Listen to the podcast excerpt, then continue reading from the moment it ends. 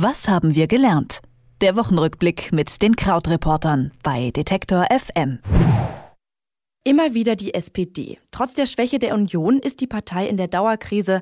Nachdem die Sozialdemokraten bei der Europawahl nur 15 Prozent erhalten haben, ist Andrea Nahles zurückgetreten und die Partei wird nun von einem Übergangstrio geführt. Ganz anders ist die Situation aber in Dänemark. Die dänischen Sozialdemokraten haben die Parlamentswahlen am Mittwoch gewonnen, obwohl oder gerade weil sie eine harte Linie bei den Themen Migration und Integration vertreten. Außerdem geht es im Wochenrückblick um das alles beherrschende Umweltthema. Zuerst beschäftigen wir uns mit dem Kampf gegen Plastik und zum Abschluss sprechen wir noch über nachhaltige Energie. Durch all diese Themen führt uns wie immer Christian Fahrenbach von den Krautreportern. Hallo Christian. Ich sag auch Hallo. Ausnahmsweise haben bei einer Wahl in Europa mal die Sozialdemokraten gewonnen, nämlich die Parlamentswahl am Mittwoch in Dänemark. Könnte der Erfolg der dänischen Spitzenkandidatin Mette Frederiksen ein Vorbild für die SPD sein? Ja, das mag man glauben, wenn man auf die Ergebnisse schaut. Jetzt ist es aber tatsächlich so, dass in der deutschen SPD es auch schon eine Stimme gab, Malu Dreyer, die ja im Moment eine von diesen drei kommissarischen Vorsitzenden der SPD ist, bis sich dort die Wogen glätten im Herbst. Und die hat schon gesagt, naja, es gibt eigentlich nie so einen identischen Weg, aber hat gleichzeitig schon auch gesagt, dass es einen klaren Kurs in der Migrationspolitik geben solle, nämlich, dass das Asylrecht in Deutschland unantastbar sei, hat sie gesagt. Und du hast es ja schon angedeutet, das ist in Dänemark eben der große Unterschied. Dort ist die Sozialdemokratische Partei zwar links in Sachen Sozial- und Wirtschaftspolitik, aber in der Asylpolitik schon eher sozusagen dann Mitte rechts, also auf der Linie von der bisherigen Regierung in Dänemark. Das war so eine liberal-konservative dort. Damit konnte der Wahlsieg dann in Dänemark eingefahren werden, der jetzt eben wohl auch hoffentlich zu einer Mehrheit reicht, also hoffentlich für die Demokraten. Die Sozialdemokraten hatten da nämlich schon beim letzten Mal auch ein sehr, sehr gutes Ergebnis und lagen sogar etwas darunter jetzt und war auch etwas weniger als vorhergesagt. Aber 26 Prozent ist ja ein Wert, der in Deutschland im Moment für die SPD sehr, sehr wünschenswert wäre. Im Moment gibt es eine Übergangslösung bei der SPD. Wie wird die Wahl eines neuen Parteivorsitzenden ablaufen? Genau, das ist richtig. Also es gibt im Moment diese drei kommissarischen Vorsitzenden in der Partei. In der Fraktion ist es so, dass einfach ein bisheriger stellvertretender Fraktionsvorsitzender nachgerückt ist. In der Partei ist es auch so. Drei bisherige Parteivize führen die SPD. Also wir haben eben Malu Dreyer, Ministerpräsidentin aus Rheinland-Pfalz.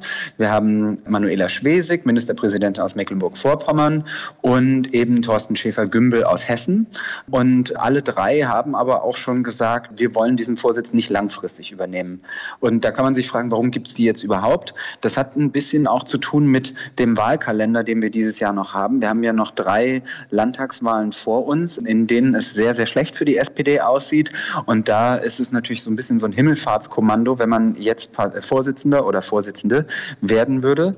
Insgesamt aber sind diese drei jetzt sehr positiv aufgenommen worden. Also zum Beispiel im Tagesspiegel gab es einen Kommentar, in dem stand, dass diese drei ein unterschätzter Typus in der SPD seien, ehrbar, arbeitsam, gründlich und daraus folgend auch vertrauenswürdig. Und das sind ja alles Charakteristika, an denen es eigentlich in der Partei fehlt, beziehungsweise die jeder Partei gut zu Gesicht stünden.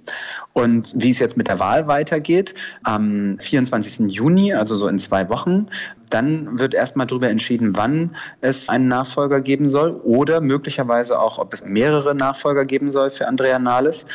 Es gibt die Idee, dass möglicherweise die SPD auch mit einer Doppelspitze geführt werden könnte. Dafür hat sich zum Beispiel auch Malu Dreyer ausgesprochen, aber auch da hat sie schon gesagt, dass sie selbst nicht dafür zur Verfügung stehen würde. Und ja, dann ist halt schon eben die Frage, wenn man so ein bisschen die Listen durchgeht. Olaf Scholz wird immer wieder genannt, möglicherweise ja auch Kevin Kühner, der natürlich noch sehr, sehr jung ist und wo die Frage ist, würde er sich das wirklich zutrauen?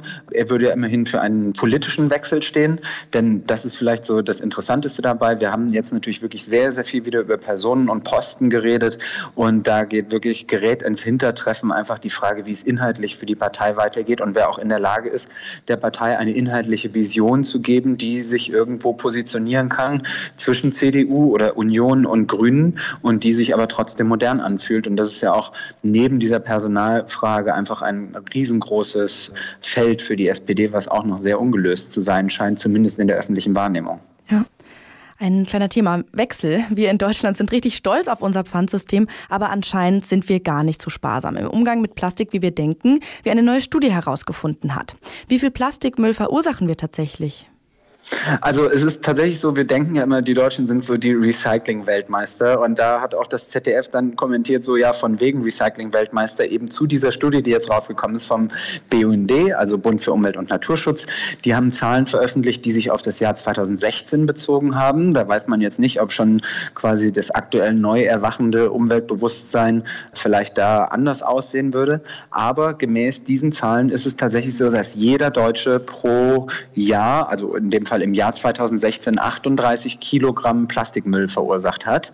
Und im Vergleich ist das fast anderthalb Mal so viel wie der EU-Durchschnitt. Der EU-Durchschnitt sind nur 24 Kilogramm wirklich wiederverwertet wird auch sehr wenig, nur ein Sechstel, also so 16 Prozent laut diesem Plastikatlas des BUND. Also auch das ist kein besonders guter Wert. Der Rest wird eben verbrannt oder einfach ins Ausland verfrachtet, so aus den Augen, aus dem Sinn. Und ganz interessant auch, dass es eine weitere Statistik gab, wonach weltweit in den letzten 60 Jahren 8,3 Milliarden Tonnen Plastik produziert worden sind. Das heißt also, so, wenn man es ganz grob über den Daumen sagen will, jeder Mensch, der im Moment auf der Erde lebt, ist verantwortlich für mehr als eine Tonne Plastikmüll, also mehr als 1000 Kilo. Mhm. Ja, ist erschreckend. Wir bleiben äh, bei einem Umweltthema. Deutschland will auf den Ökostrom umsteigen. Nun haben sich Bund und Länder endlich geeinigt, wie man am besten den Ökostrom aus Norddeutschland in den Süden transportieren kann. Was beinhaltet diese Einigung? Die Einigung beinhaltet vor allen Dingen diese Formulierung, dass es bürgerfreundliche Lösungen geben soll. Also der Konflikt ist ja, dass es vor allen Dingen in Norddeutschland sehr, sehr viele Möglichkeiten gibt, Windenergie zu generieren. Diese Energie aber irgendwie nach Süddeutschland geraten muss, weil es dort durch die Berge insgesamt weniger Wind gibt.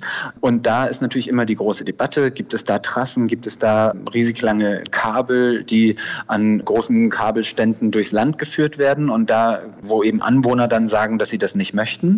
Und diese Formel bürgerfreundliche Lösungen beinhaltet beinhaltet zum Beispiel, dass es mehr Erdverkabelung geben soll als ursprünglich geplant. Und das ist eben ein Teil dieses Kompromisses, der oder der vielleicht der wichtigste Teil dieses Kompromisses, der jetzt sagt, okay, das ist schon mal eine wichtige Aussage für diesen Netzausbau und eine wichtige gelöste Aufgabe, die bisher ein Streitpunkt war.